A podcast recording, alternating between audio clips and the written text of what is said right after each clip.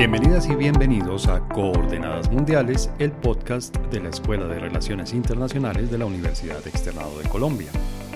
El 7 de febrero de 1980, Colombia y la República Popular de China establecieron relaciones diplomáticas. Por supuesto, cada uno de estos dos países y el mundo han cambiado mucho en estos 40 años. China se ha convertido en una potencia económica mundial. De hecho, ha desplazado a Japón como la segunda economía más grande del mundo.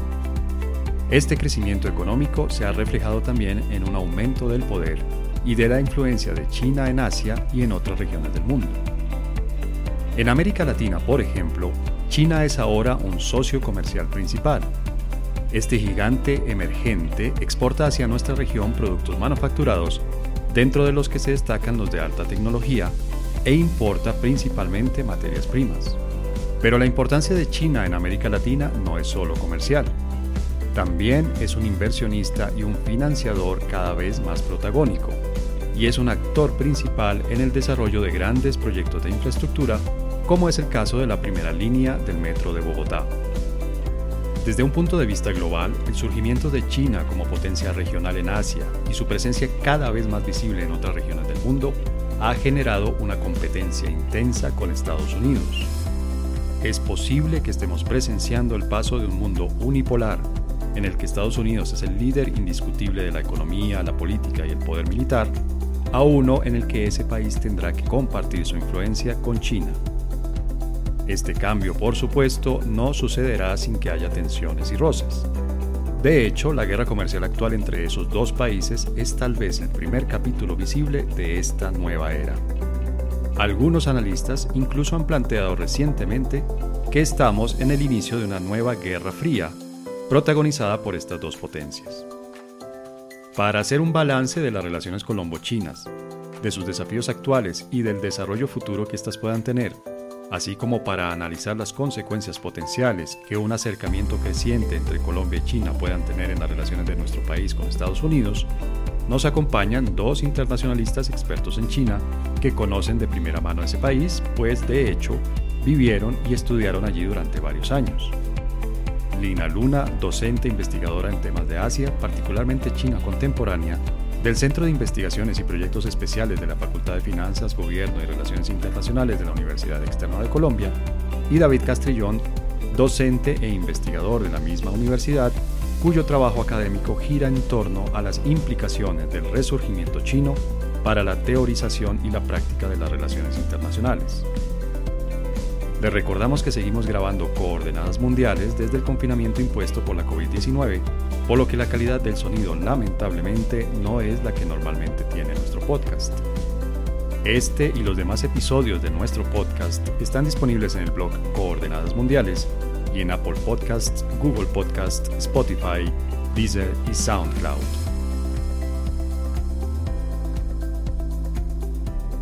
Buenos días, Dina. Buenos días, César. Muchas gracias por la invitación. Ah, y por aceptarla, David. Buenos días. Hola, César. Un gusto estar acá contigo y con Lina.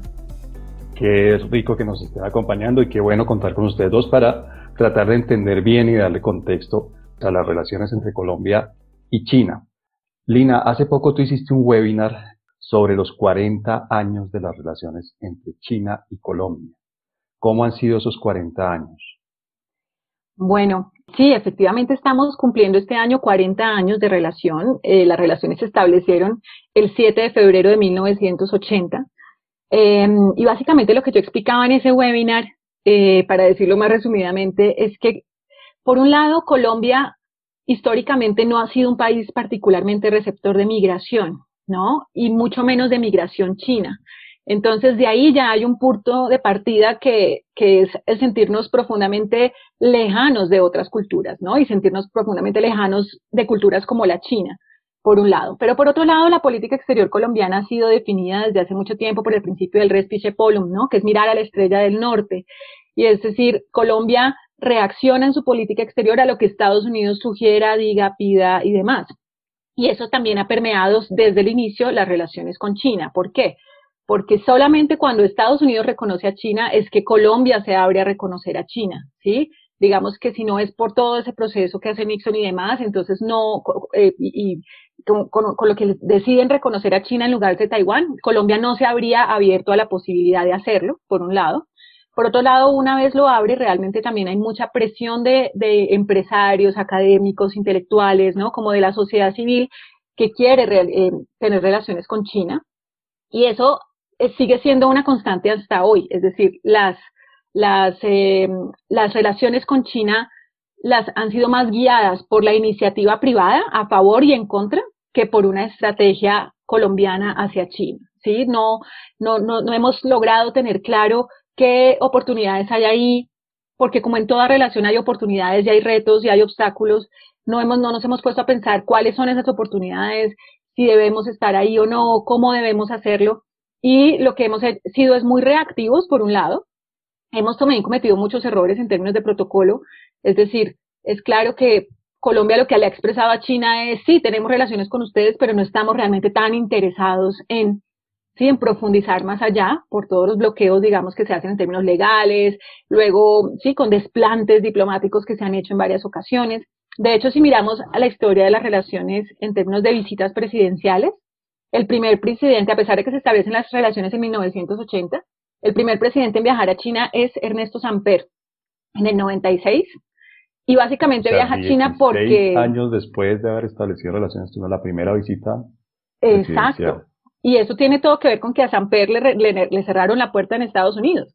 O sea, si a Samper no le cierran la puerta, no sabemos qué habría pasado, ¿no? Pero Lina, yo creo que en esa gira por Asia fallida por la diverticulitis, yo me acuerdo, estoy viejo yo obviamente, del presidente Barco, Creo que él iba para China también, ¿no? En esa gira fallida. Sí, de hecho, antes se hablaba de la, de la, como de la maldición china un poco. Se decía que un presidente de Colombia nunca iba a llegar a China porque todos quedaban enfermos en algún lugar.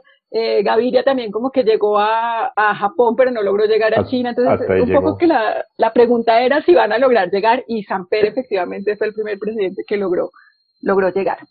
Bueno, me imagino en estos 40 años hemos tenido altibajos, tuvimos, por supuesto, por, un, por una buena cantidad de años el trasfondo de la Guerra Fría, el tema de las guerrillas colombianas, algunas de ellas afectas, digamos, al comunismo eh, maoísta chino, y todo eso, me imagino yo, generó mucho ruido en la relación. Pero, David, ¿cuál sería para ti en este momento el balance del estado de las relaciones sino-colombianas, de las relaciones entre China y Colombia? ¿En qué estamos? yo soy, yo soy muy optimista sobre el estado y el futuro de las relaciones China-Colombia, en el sentido que vemos que ha habido una profundización y una profundización acelerada en el acercamiento entre los dos países en los últimos años. Eh, quisiera dar algunas cifras que pintan ¿no? Está el estado de la relación. Por ejemplo, en 1980, cuando empezamos eh, a tener relaciones oficiales con China, el comercio bilateral apenas llegaba a los 22 millones de dólares, mientras que ya para el año pasado llegaron a los 15 mil millones de dólares. Ahora si vemos otro sector como el de la inversión, que ha tenido pues, tanto auge, el que tanto se habla acá, la inversión y la financiación y la construcción de proyectos de infraestructura de gran escala en el país, lo que hemos visto es una, como esta llegada de empresas chinas que están transformando a nuestro país y lo están haciendo con unos proyectos muy icónicos que esperamos sean, pues resulten eh, bien. También podríamos ver el estado de las, de las relaciones en cuanto al turismo. Y mira esta cifra. Hace dos años, en el 2018, fueron 20.000 chinos que entraron a Colombia y de esa manera representaron el grupo más numeroso de toda Asia. Y, bueno, podríamos ver otras, otros, otros ámbitos, pero todos nos hablan de una relación que se está profundizando. Ahora, yo sí concuerdo con Lina en algo, y es que esto, esta profundización de los lazos no se ha dado necesariamente gracias al, al, al trabajo al más alto nivel. ¿no? Esto no es el resultado de un trabajo juicioso del gobierno nacional que esté pensando de manera estratégica y a largo plazo sobre a dónde quiere llevar esta relación, estos logros han sido más que todo el resultado de las relaciones a otros niveles. La relación, por ejemplo, entre gobiernos locales o gobiernos departamentales o de empresarios o de académicos. Estos son los que pues han llevado la relación y claro, tenemos la importante visita de Duque a China el año pasado, una visita que sí le metió el acelerador a esta relación, pero hasta ahora parece que son esos otros actores los que están encargándose de llevarla. Y la verdad, creo que está muy bien que sean ellos los que lo lleven, porque posiblemente si el gobierno nacional empieza a meter la mano, tal vez sí se vea de nuevo más influenciado por Estados Unidos, un Estados Unidos que se sentiría muy nervioso que el gobierno nacional estuviera acercándose más y más a China. Por ahora que lo lleven los otros. Más adelante en este episodio vamos a hablar precisamente de ese triángulo entre Estados Unidos, China y Colombia, esa, esa relación más bien, qué afectación puede tener el, el, acercamiento entre China y Colombia en las relaciones entre Estados Unidos y Colombia. Eh, Lina, obviamente hay que guardar las proporciones, hay que poner los pies sobre la tierra, pero en una relación bilateral, por definición, hay dos partes. ¿Qué tan importante es Colombia para China? ¿Qué tanta importancia se le da a la relación con Colombia en China? A ver, los chinos tienen claro cómo son las cosas, es decir, en ese sentido no, no son, sí, no, no, no, no, no, no son, la forma de relacionarse de los chinos con otros países no es ni idealizada, ¿sí? Es decir, no tiene nada de ideología involucrado, es decir, los chinos no están solicitando una postura ideológica. Entonces, China es supremamente práctica. ¿Qué es lo que quiere China? China lo que quiere es tener buenas relaciones con todas las regiones del mundo, ¿sí? La última región realmente, o sea, si, pudiera, si pusiéramos una jerarquía de las relaciones de China con el exterior, su prioridad son los vecinos, obviamente. Después de los vecinos es Estados Unidos, después de Estados Unidos es Europa, África, eh, y, el último nivel en prioridades es América Latina, ¿sí?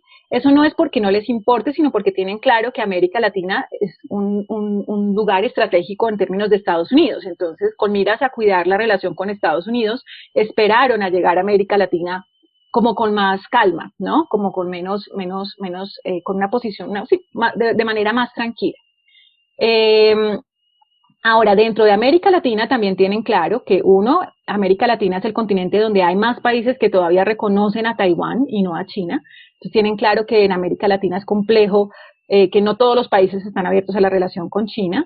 Eh, por otro lado, también tienen claro que dentro de los países que sí tienen la relación con China, hay países que están mucho más abiertos y otros que están mucho más cerrados. Yo diría desde mi análisis comparativo de las relaciones de América Latina con China, que Colombia es el país que reconoce a China más atrasado en sus relaciones con China, ¿sí? Es decir, eh, lo más atrasado sería reconocer a Taiwán, ¿sí? Pero, pero después de haber reconocido a China, de los países que más quedado están en sus relaciones con China es Colombia. Y China lo tiene muy claro. China tiene muy claro que Colombia tiene este ingrediente ideológico que es bastante importante. Eh, de hecho, en este momento, eh, China tiene claro que, el gobierno como tal eh, está más como sesgado por la visión de Estados Unidos que por la que, por, que con una voluntad de tener unas buenas relaciones. Y China entonces, ¿qué es lo que quiere? Estar tranquilamente esperando a que Colombia esté dispuesta. Sí, o sea, China va viendo oportunidades y va tratando de entrar. China lleva muchos años tratando de entrar a Colombia eh, David describe que ahora han mejorado las cosas, claro, pero eso ha sido un trayecto muy grande. O sea, para que las empresas chinas pudieran ganarse una concesión en Colombia, tomó más o menos 10 o 15 años de aprendizaje para finalmente poder ganarse una concesión en Colombia, ¿no? Esto sin hablar de la discriminación de un montón de cosas que han sucedido en este trayecto de las empresas chinas llegando a Colombia. Eh, entonces los chinos van caminando despacio, ¿sí? O sea, tienen claro que el camino con Colombia es lento, es, hay, que ir como pisando huevos, ¿no? Entonces no les interesa ni forzar a Colombia, pero tampoco le van a cerrar la puerta, es decir, siempre están abiertos a que, a que en la medida que Colombia esté dispuesta y quiera profundizar sus relaciones con China, ellos están dispuestos a profundizarlas y abrirlas. De hecho, apenas tuvimos el primer caso de COVID, el primer país que, que hizo una donación y que dijo abiertamente les voy a donar termómetros, etcétera, etcétera, fue China. Sí, o sea, China en ese sentido es soy su amigo, cuando ustedes quieran, vamos hasta donde ustedes digan a su propio ritmo. En ese sentido es muy cuidadosa, pero son conscientes de la postura de, Colombia frente a China. David, a partir de esto que dice Lina, ¿cuáles dirías tú que son las ventajas de profundizar la relación con China? Las ventajas son muchas, hay mucho que hacer. Colombia es un país con, grandes necesidades eh, y hay áreas sobre las que queremos actuar en las que China ha mostrado avances importantes. Por ejemplo, la reducción de la pobreza, por ejemplo, mejorar la productividad del campo, por ejemplo, cambiar la estructura económica para fomentar el emprendimiento, eh, la infraestructura, eh, tantos otros campos en los que Colombia tiene unas necesidades vastísimas. Es en esas precisamente en las que China ha mostrado los avances más importantes. Y creo que precisamente es en esas áreas en las que podemos trabajar.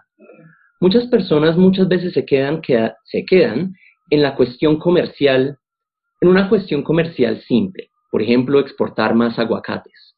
Y claro que sí, China es el mercado más grande del mundo, es un país que está llegando a niveles de clase media por encima del 40%, es un país que se está volviendo más y más rico y en ese sentido lo comercial es pues claramente atractivo y, genial poder exportarle esos productos que los chinos están consumiendo más y más en el sentido o en la medida que van cambiando su dieta. Pero yo creo que hay muchas más áreas en las cuales trabajar como estas que menciono. Y creo que eso requiere de una disposición diferente por parte de Colombia. Creo que Colombia muchas veces cuando ven los mercados asiáticos, sea Corea, Japón o China, vemos ahí son oportunidades comerciales, gente a a quien venderle. ¿No? Vemos a clientes y no a socios. Y creo que ese cambio de, paradigma, no sé, de ver a, estos países, incluyendo a China, más como socios es el necesario, porque no solo vamos a fomentar nuestro desarrollo vendiendo todo el aguacate que haya del país, sino de hecho lo vamos a lograr trabajando mano a mano con los gobiernos locales o nacionales de allá, con las empresas, etcétera, eh, que se encuentran allá para juntos a realizar avances en, estos, en estas áreas. Y habría que salir de esta visión mercantilista en la que lo importante es vender más de lo que uno compra, tener más exportaciones que importaciones, y ese es el resumen de la relación entre los dos países. Precisamente, y, lo interesante es que no, esto no es un como un sueño vacío, como un, un sueño en las nubes de que podemos tener esta relación, sino que hay muchos países de la región, de nuestra región, y países pares, no Venezuela, pero Chile, Perú, Panamá, Costa Rica, otros, que han logrado precisamente ese tipo de relacionamiento. Quiero hablar muy brevemente de lo que ha pasado en Chile. Chile se ha convertido en el hub, ¿no? la plataforma digital de empresas chinas en la región. Se ha vuelto un importante punto para la banca china en la región. Se ha vuelto un país que tiene una, una balanza, además, hablando de balanzas comerciales, superavitaria con China y no es el único. Y eso nos quiere decir que a veces vemos una, en China una amenaza, una amenaza amarilla que van a venir y van a llevarse todo el trabajo, lo que sea. Pero eso es porque partimos de esa visión un poco anticuada y lo que vemos es que hay otras formas de relacionarse que son de total beneficio para un país latinoamericano y creo que podemos y debemos seguir esa senda y lo debemos hacer porque China es inevitable. No le podemos dar la espalda, no podemos pretender que no existe China es parte de nuestro destino y eso entonces exige que de manera responsable los colombianos y las colombianas eh, dirijamos esa relación hacia algo prometedor para nosotros y no que nos encontremos en una situación pues indeseada. Lina, desde la perspectiva de política exterior colombiana, sí hemos asumido esa inevitabilidad de la que habla David, o sea, la política exterior colombiana sí está dándole cada vez más importancia a las relaciones con China o todavía estamos, digamos, ignorando un poco la segunda economía mundial y en unos años seguramente será la primera. No le estamos dando la importancia que tiene en la política exterior o eso ha cambiado, eso realmente está cambiando en Colombia. Hasta ahora, a ver, si miramos los periodos de política exterior colombiana, ningún gobierno le dio esa importancia a China, excepto, diría yo, el gobierno de Santos en su primer periodo, ¿sí? Antes de eso, realmente la, política exterior colombiana hacia China es reactiva, ¿sí? ¿Y cuál es el problema de que sea, por ejemplo, una política guiada por los intereses de las empresas privadas? Que una empresa privada está pensando en su beneficio, no está pensando en el beneficio del país. Entonces, es, ha sido precisamente el hecho de que son solo empresas privadas buscando su beneficio personal las que manejan las relaciones, lo que ha hecho que traigamos de China lo barato, eh, sí, los zapatos baratos, las cosas de, de, de vender baratas, eh, las cosas que hacen como una, eh, una relación comercial injusta, porque es, porque es beneficiosa para el vendedor, pero no para el país como tal. Y entonces eso ha generado que, no sé, sectores como la Andi, como muchos sectores comerciales y demás, generen este rechazo hacia China, porque son relaciones guiadas desde lo privado y no desde la idea pública. El gobierno de Santos sí tuvo claridad de que había que, que las relaciones exteriores se podían manejar de una manera más estratégica. Y eso fue súper evidente en el primer periodo cuando abrieron sus relaciones a África y a Asia, no solamente a China, sí, sino que empezaron a considerar la posibilidad del TLC con, Corea, se abrieron más embajadas y se fortalecieron las embajadas en, en Asia en general y nos unimos a la Alianza para el Pacífico, que en ese momento fue una estrategia muy inteligente, porque era unirnos a México, Perú y Chile, países que ya habían desarrollado mucho mejor sus relaciones con Asia-Pacífico, y digamos montarnos en el tren, ¿no? Un poco, montarnos en el tren que ellos ya habían construido para mejorar nuestras relaciones. Y eso era estratégicamente muy positivo. Claro, el asunto es que después Santos tuvo que enfocar todas sus energías en el proceso de paz en su segundo periodo y se cayó un poco esa iniciativa. Ahora, si vemos el gobierno de Duque hoy en día, eh, sí, pues Duque hizo su visita el año pasado a China, pero hay dos cosas que pasan en esa visita. Sí, pues vamos a vender aguacates y bananos, es verdad, eso no es novedoso. Los fitosanitarios del aguacate y del banano llevan muchos años en proceso de aprobación. El problema con, con vender eh, bienes agrícolas, eh, ¿no? Es precisamente los permisos fitosanitarios y esos toman tiempo, pero además para que esos permisos se logren se necesita eh, trabajo político, ¿sí? O sea, se necesita que el gobierno tenga buenas relaciones para que abra la puerta. Por ejemplo, el país que más vende flores a China debería ser Colombia, pero es Ecuador. ¿Sí? O sea, Ecuador es el país que más vende flores en China y nosotros tenemos un gran potencial exportador de flores, pero obviamente de aquí a que lleguemos nosotros a vender flores a China, pues se va a demorar. Y de eso, no solamente están los empresarios de las flores, sino me imagino está todo el, aparato estatal precisamente haciendo ese trabajo político al que tú hablas. Ese es el que tienen que hacer, pero si seguimos pensando que China no es la alternativa, ¿sí? Mira qué pasó con la visita de Duque. Apenas Duque fue a hacer el saludo normal que tienen que hacer todas las visitas diplomáticas a los héroes chinos, entonces aquí hubo una, toda una discusión ideológica de que si Duque estaba apoyando el comunismo, ¿sí? O sea, convertimos una visita que es protocolaria y un asunto que es protocolario en un asunto ideológico. En la celebración, por ejemplo, de los 40 años, en un principio ni siquiera estuvo presente la canciller, ¿sí? En, eventos que debían, en los que debía haber, estado presente la canciller. Sí, o sea, digamos en términos de los protocolos políticos necesarios para construir esta asociación partnership de la que habla David, Parte fundamental de eso es que el gobierno tenga una visión clara de lo importante que es establecer esa relación. A mí me ha tocado em, a veces enfrentarme, no enfrentarme, sino encontrarme con funcionarios públicos, académicos o, o periodistas que incluso me preguntan si no será que estamos exagerando el tema de China, que China no es tan importante, que no será que es que son muy grandes, pero China todavía tiene problemas de pobreza y demás. Es decir, aún hay una arrogancia en Colombia en la que se insinúa que tal vez no la necesitamos. Exactamente. Increíble. No sabe uno si eso es parroquialismo, no sabría uno cómo llamarlo realmente. Yo he llegado también a la conclusión de que es un poco un clasismo colombiano que tenemos, ¿no? Como una idea extraña de que hay gente chévere y hay gente no tan chévere para relacionarse. Entonces, eh, nos sentimos superiores a los chinos. Es, y tal vez haya racismo allí, ¿no? O muy posiblemente hay racismo, también allí. Sí, muy probablemente. Cambiando un poco de, de perspectiva, hay un tema que mencionamos hace un rato, y es la relación de Colombia con Estados Unidos, cómo se podría ver afectada por este acercamiento y la importancia creciente que tiene China para Colombia. David, ¿tú crees que hay realmente, se pone en riesgo la relación entre Colombia y Estados Unidos por el acercamiento de Colombia con China? Yo creo que es más por el otro lado, se pone en riesgo la relación entre Colombia y China, porque continuamos siendo muy fieles en nuestra relación con Estados Unidos. Y eso, eso es algo que se pondrá más álgido en los, en los años que vienen.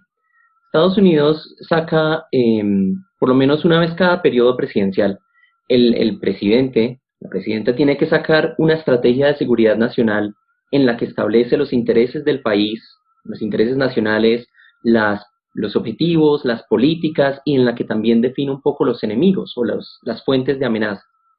Y en el, en la Estrategia de Seguridad Nacional de la administración Trump del 2017, por primera vez se identificó a China como un, un, un, retador, un competidor, eh, de hecho lo llaman un Estado revisionista, que Estados Unidos dice ha venido al mundo a socavar y acabar con el orden liberal internacional.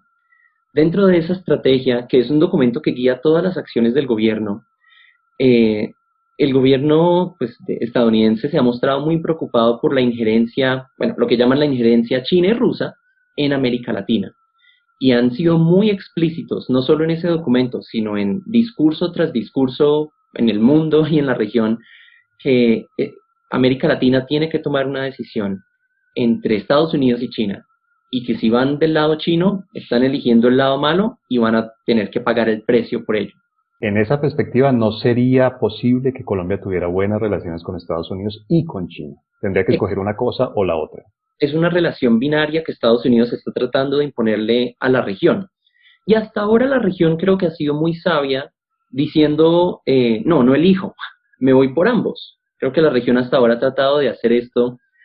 Pero lo que a mí me preocupa es que hay consenso en cuanto a esto, no solo dentro de la administración Trump, sino con, dentro de la, del Partido Demócrata también lo hay. En la plataforma política del Partido Demócrata que salió cuando se dio la convención demócrata, los demócratas también fueron, dijeron eso palabra a palabra prácticamente, que China es una amenaza, que China está influenciando a la región y que la región tiene que decidir eh, o están con nosotros, están con ellos. En ese sentido, creo que los siguientes años vamos a ver cómo esa, ese discurso toma forma y cómo los países de la región cómo se le imponen castigos a países que se acercan demasiado a China. Creo que eso es algo que debemos esperar y en ese sentido a mí sí me preocupa que un gobierno eh, colombiano, sea el de Duque o sea uno en el futuro, elija ir por el lado estadounidense y en ese sentido tenga que darle la espalda a China.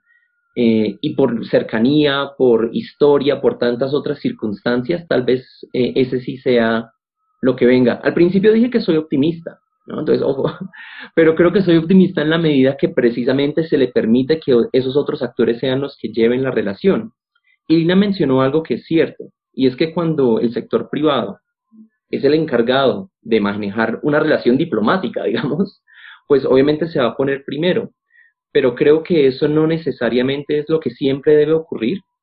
Creo que en China o en Estados Unidos muchas veces vemos ejemplos de empresas que también son socialmente responsables y que tienen un sentido de lo que le deben y lo que nos debemos los unos a los otros acá en Colombia como colombianos y colombianas. Esperaría entonces que, pues, que esos otros actores eh, sean lo suficientemente responsables para llevar esta relación de una manera más positiva. Pero, en fin, sí, se vienen años oscuros. ¿Estamos abocados a escoger entre Estados Unidos y China? Yo creo que eso, como dice David, efectivamente es lo que quisiera imponer un poco el gobierno de Trump y, lo que podría tratar de imponerse. Pero yo creo que tanto para Estados Unidos como para el mundo sería un error garrafal ideologizar el tema y meterse en una guerra ideológica que no es ideológica. Es decir, Estados Unidos está tratando de mostrar China como el gran agresor del mundo neoliberal y demás, ¿sí? como el gran país revisionista, pero muchos académicos y reporteros ya empiezan a decir, ¿el revisionista es China o es Estados Unidos? ¿No? O sea, ¿cuál es el país que está ahorita atacando muchas de las estructuras del comercio internacional, de la globalización, etcétera, etcétera? Si nos ponemos a ideologizar la relación, podríamos quedar encerrados en esa trampa de la que está hablando David, en la que es o uno o el otro. ¿Qué han hecho otros países desde hace muchos años? Y ahí es donde empieza a mostrarse la debilidad de estar tan quedados en este tema. Desde hace muchos años los países como Chile, México, Ecuador, Perú, Argentina eh, y demás. Brasil, eh, yo metería Brasil, Brasil en esa lista. Brasil también dijeron, puedo ser amigo de todos. O sea, Chile tiene TLC con Estados Unidos, con, Europa, con China, con Corea, con Japón. O sea, no es excluyente, no puedo, no puedo, no tengo que ser amigo de uno y solo de uno. Y hace rato diversificaron sus relaciones exteriores, por eso no hay ningún problema, así, así Estados Unidos imponga lo que quiera imponer, ya tienen construidas unas relaciones que les permiten salirse de esa trampa, ¿no? De salirse de esa trampa de la dualidad. En cambio, Colombia es muy vulnerable en ese sentido, ¿sí? Eh, porque además, pues esperamos muchos favores de Estados Unidos, ¿no? Entonces es posible que por eso tratemos de, de cumplir con lo que ellos nos dicen. Pero la verdad es que eh, también tenemos esa posibilidad de escapar de ahí. Es decir, Estados Unidos no puede prohibirnos hacer negocios con China. Incluso lo que, lo que hay detrás de esto es el tema tecnológico, plataforma 5G, que Estados Unidos no quiere que China gane la carrera, la carrera tecnológica, básicamente. Entonces Estados Unidos ya le ha dicho, por ejemplo, a muchos países en Europa, no compren 5G porque los van a espiar, porque no sé qué, porque ta, ta, ta. Y dicen, bueno, listo, no compramos, pero, eh, no compramos, pero, eh, ¿quién nos va a pagar? O sea, la, la, tecnología 5G de Estados Unidos es más costosa y menos eficiente que la tecnología 5G china. Entonces, ¿quién va a pagar ese costo adicional? ¿No? Entonces, cada país tiene que buscar una postura intermedia en la que no deja de velar por su propio beneficio. Pero además yo creo que lo, inteligente de los países ahorita es no dejarse llevar a una guerra fría que no es real, que no sí que está en la mente de, los estadounidenses, pero que no es, pero que no es una guerra real, sí, o sea, no, ese, ese, ese, ese dilema realmente no existe. Y sí hay la posibilidad de salir de esa trampa, pero ahí es donde ahorita estamos vulnerables como colombianos y que ojalá pudiéramos ser conscientes de esa vulnerabilidad y entender que la política exterior no se hace de esa manera, ¿sí? Sino que tenemos es que pensar estratégicamente a futuro, porque a futuro el que pinta como el mejor socio es China, no es Estados Unidos. Estados Unidos hace mucho tiempo pues, dejó de preocuparse por muchos temas eh, de América Latina. Estados Unidos no está mostrando un interés en que América Latina se desarrolle ni nada por el estilo. En cambio, China es ahorita el gran socio, el gran partner que puede, que, que está ayudando a los países en vía de desarrollo aquí comparto lo que dice David de las potencialidades de las relaciones con China, ¿no? Pero además China no es un país coercitivo en su forma de relacionarse con los países, no pone condiciones. Y eso, eso, eso ya es, es o sea, da, amplía el escenario de las posibilidades a muchas cosas que pueden salir de esta relación muy positivas para los países. Entonces es, es el momento de que Colombia vea hacia adelante y vea que está en un punto en el que o puede cometer un error garrafal o puede liberarse de unas ataduras innecesarias de su política exterior. Sí podríamos evitar esa trampa, David. Claro, claro, pues, a ver, hay, hay dos cosas sobre esto, ¿no? Y es que la, la trampa de la que estamos hablando, una trampa de tipo pensamiento de Guerra Fría, tiene un componente material, ¿no? De unos, unos, unas potencias que tienen la fuerza un poco para crear estas coaliciones, pero también tiene un componente eh, mental, de, las ideas, de si estamos convencidos de que sí existen estas divisiones entre buenos y malos, entre ideologías buenas y malvadas. Nosotros podemos evitar ese segundo problema, ¿no? Y, darnos cuenta que en realidad China es un país, como dice Lina, que no está tratando de imponer sus sistemas ni le interesan y, y sabe que no, no, no ayudaría para nada, etcétera. Que esto es más una cuestión política. En Estados Unidos podemos hacerlo. Lo que me preocupa es que la, la influencia y el, poder de Estados Unidos en nuestro país sea tan grande que nos force a decir, bueno, bueno, sí, sí, sí, de la manera en la que sí ha ocurrido con un país como el Reino Unido. Es decir, si el Reino Unido, que tiene armas nucleares, que tiene poder del veto, ¿no? que es un país importante, no le puede... las grandes economías mundiales. Sí, y Reino Unido no le puede decir a Estados Unidos que no y mandó a sacar eh, las cosas de Huawei y está dándole la espalda a China y la está criticando más. Si el Reino Unido no pudo, como Colombia. Y acá en América Latina también hay tristemente unos ejemplos de cómo Estados Unidos sí ha podido darle la vuelta a ese relacionamiento. Uno es precisamente Chile. Creo que Chile es un país que, nos debe guiar y que debemos eh, ponerle mucha atención. Pero hace poco em, se estaba creando unos cables submarinos entre China y Chile y finalmente Estados Unidos logró que más o menos esos cables, eh, o sea, ya se construyeron, pero que simplemente no funcionen. Chile, que es el país que tiene las, las relaciones más, más cercanas con China, le dijo a China que no. Lo mismo pasó con Panamá. En Panamá se estaba llevando a cabo el primer proyecto con dinero de la iniciativa de la Franja y la Ruta de China. Se iba a construir un tren desde la ciudad de David hasta la ciudad de Panamá, creo, algo así.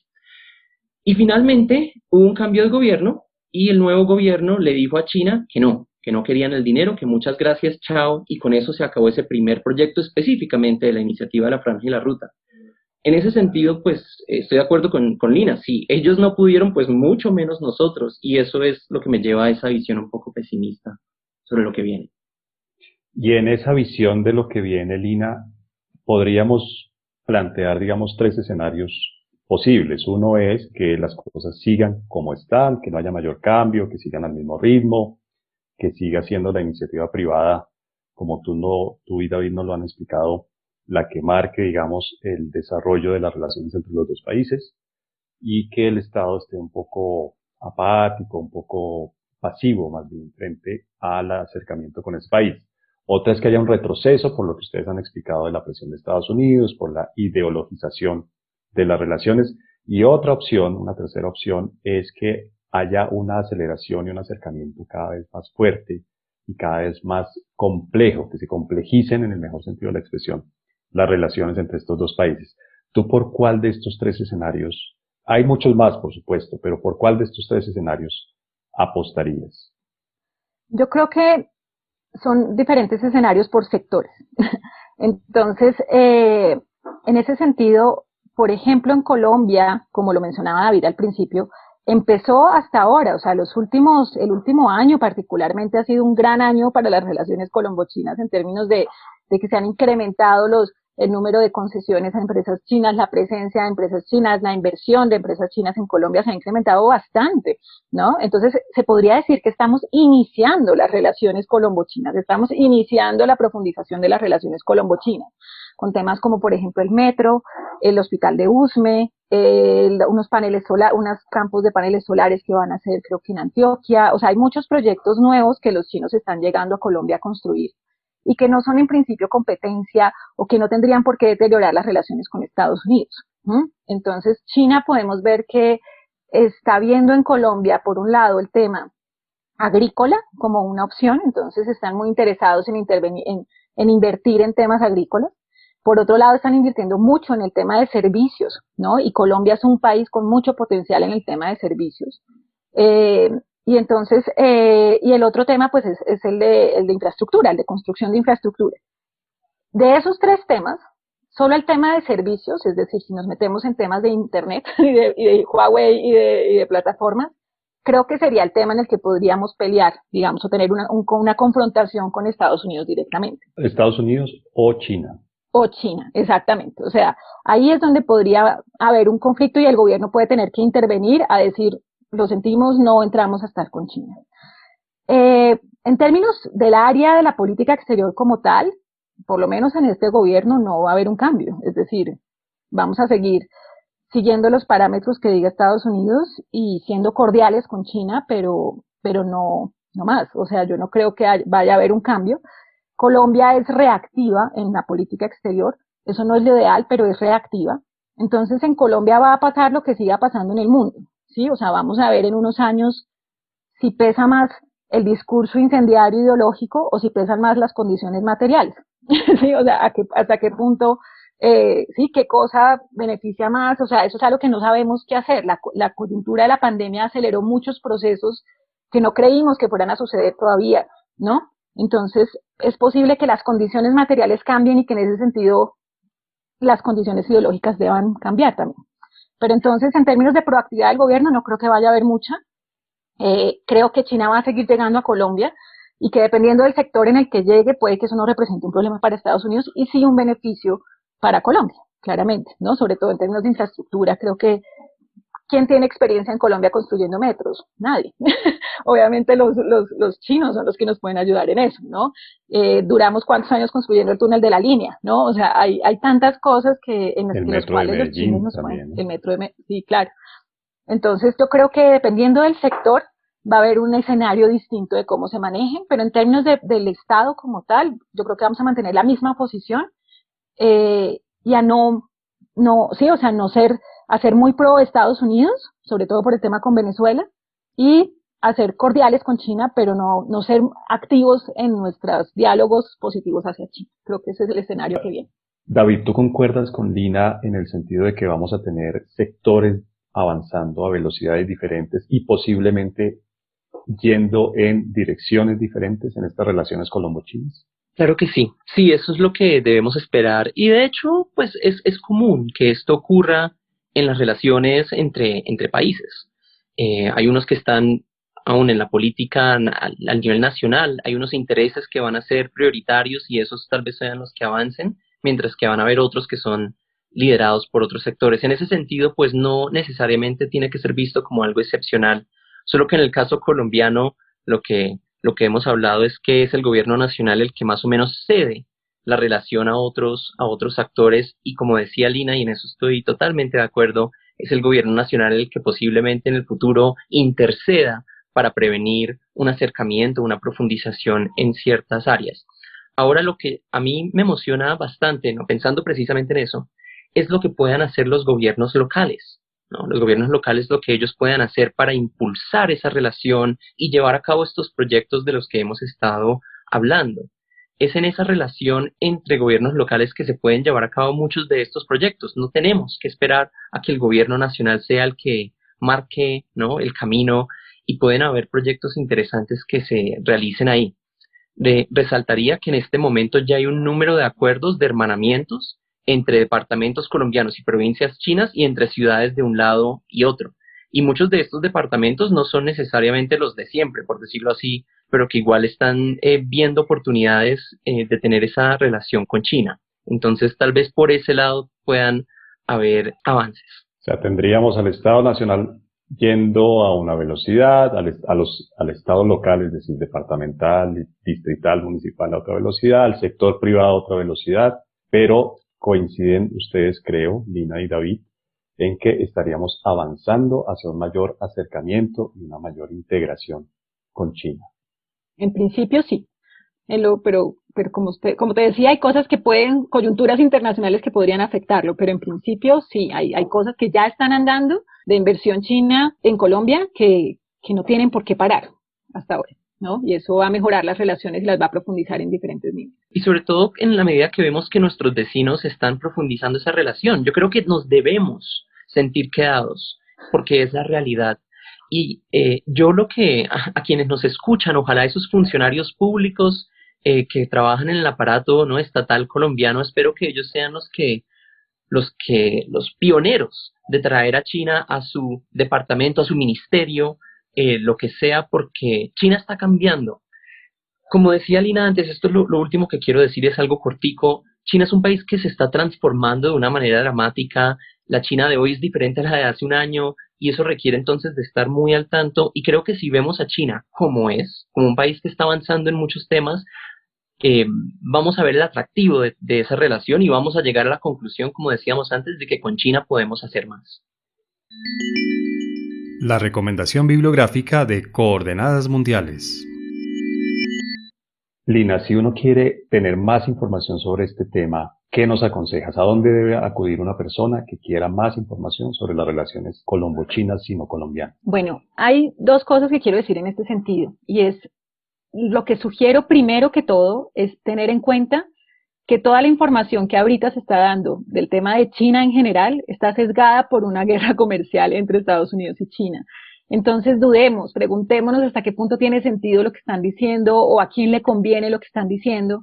Entonces buscar siempre diversas fuentes, o sea, lo único no puede ser los periódicos locales o The New York Times, o sea, hay muchas opciones que yo creo que nos dan contraste y nos permiten ver la realidad de las noticias, ¿no? Entonces siempre ser objetivos. Hay un par de artículos que no son novedosos, o sea, no son tan, tan recientes, pero que nos dan una muy buena idea de lo que han sido las relaciones de Colombia con el Asia-Pacífico y dónde están las debilidades.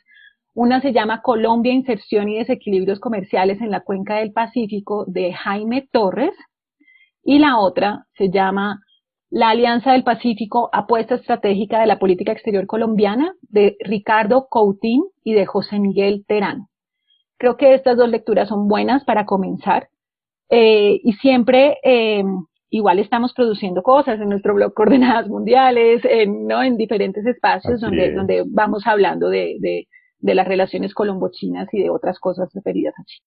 David, ¿tú qué recomendarías? ¿A dónde podemos acudir para tener más información sobre este tema? Bueno, yo haría una recomendación de una página, de, hecho dos. Una que es la, el China Latin America Finance Database del el Diálogo Interamericano, este grupo eh, que muestra la financiación china en América Latina. Creo que muestra de manera muy interesante los proyectos que ha financiado China acá.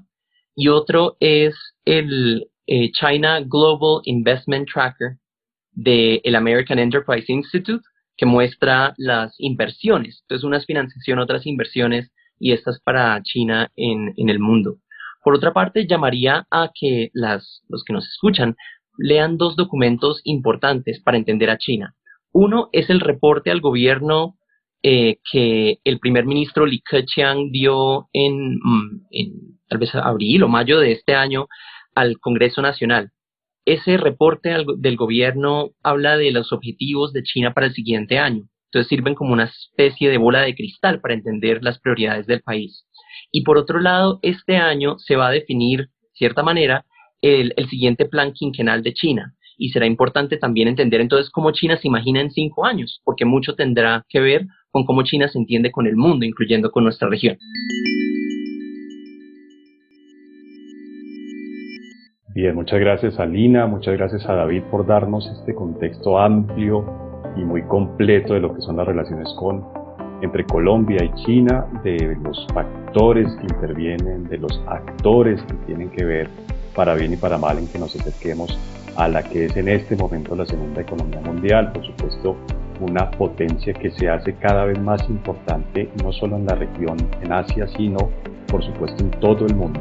Es una potencia, digamos, que va ascendiendo a convertirse en una verdadera potencia mundial. Muchas gracias, Lina. Gracias a ti, César, por esta charla tan pertinente. Y gracias, David, también por tu participación. Gracias, César.